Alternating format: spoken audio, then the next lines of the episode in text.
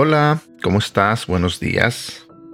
¿Sabes? Hoy quiero iniciar esta semana contándote una pequeña historia que me hizo pensar, que me hizo reflexionar un poco sobre cuando nosotros sentimos que somos dueños de algo, cuando sentimos que algo nos pertenece, que es nuestro y que nadie más puede tenerlo o tocarlo.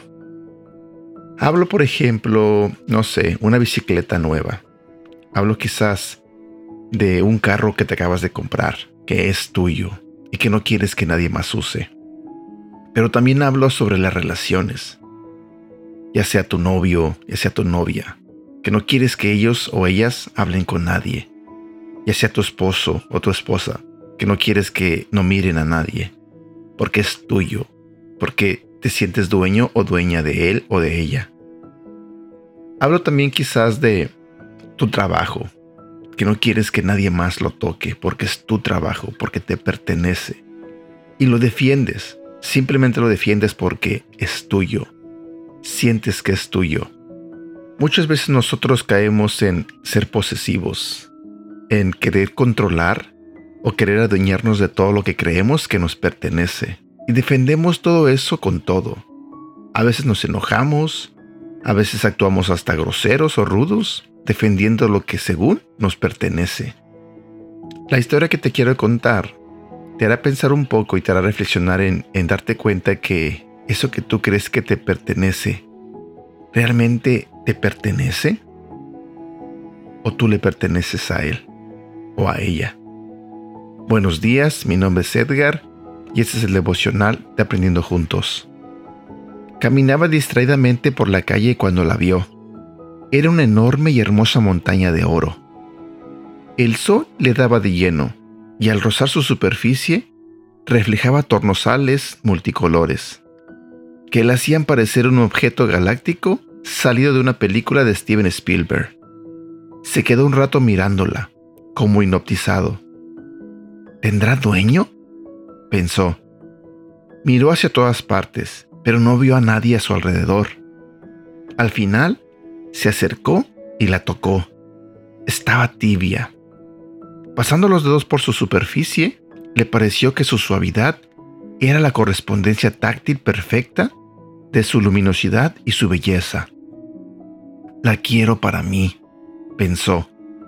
Muy suavemente la levantó y comenzó a caminar con ella en brazos, hacia las afueras de la ciudad. Fascinado, entró lentamente en el bosque y se dirigió a un claro. Allí, bajo el sol de la tarde, la colocó con cuidado sobre la hierba y se sentó a contemplarla. Es la primera vez que tengo algo valioso para mí, algo que es mío, solo mío. Pensaron los dos a la misma vez. Sabes, esta historia me pone a pensar un poco en que a veces nosotros nos apoderamos de las cosas nos apoderamos, como te dije al inicio de este devocional, de cosas materiales. A veces nos apoderamos de las personas y nos volvemos posesivos y creemos que tenemos esas cosas que nos pertenecen. Pensamos, yo tengo esto, yo tengo esto otro, yo tengo, yo tengo, yo tengo. Pero la verdad es que si te pones a pensar, es al revés. Las cosas te tienen a ti un ejemplo perfecto que pienso que nos pasa a todos nosotros es por ejemplo con el teléfono. Yo tengo mi teléfono. Tengo mi teléfono nuevo. El iPhone que acaba de salir. Pero es que la realidad el teléfono nos tiene a nosotros. Porque allí estamos esclavizados. Y muchas veces he visto relaciones donde ya sea él o ella son celosos o son posesivos y de cierta manera, cualquiera de las dos partes dice, es mío, es mi novia, es mi novio, me pertenece. Y se enfocan en cuidar esa parte y se olvidan que están siendo poseídos por esa relación. Yo no estoy diciendo que está mal que defiendas lo que es tuyo o que eh, no muestres interés por lo que te pertenece. A donde yo quiero llegar es a que ¿Qué hacemos con nuestra relación con Dios?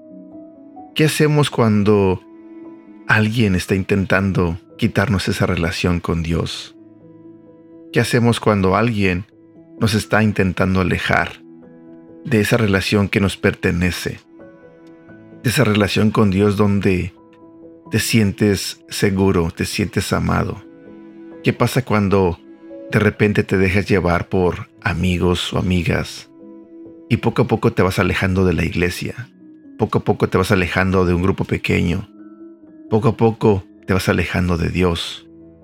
¿Qué pasa cuando ya estás en la iglesia, ya tienes una relación con Dios y de repente crees que volver a hacer lo que hacías en el pasado es correcto? y te vas dejando llevar, poco a poco, poco a poco, saliendo con amigos que quizás puedan hacerte caer. ¿Qué pasa, por ejemplo, cuando ya no eres un alcohólico o un drogadicto y eres una persona cambiada, transformada por Dios, gracias a esa relación? Pero entonces vienen personas a ti, personas a tu vida, que intentan quitarte esa relación con Dios y llevarte nuevamente al alcoholismo o a la drogadicción. Mi pregunta es, ¿defiendes esa relación? Así como defiendes lo que te pertenece. ¿Te enojas cuando alguien intenta dañar o alejar esa relación que tienes con Dios? ¿Defiendes tu relación con Dios como defiendes a tu esposo o a tu esposa cuando alguien intenta acercarse a él o a ella? ¿Qué es lo que haces? ¿Qué es lo que hacemos? ¿Somos posesivos en eso?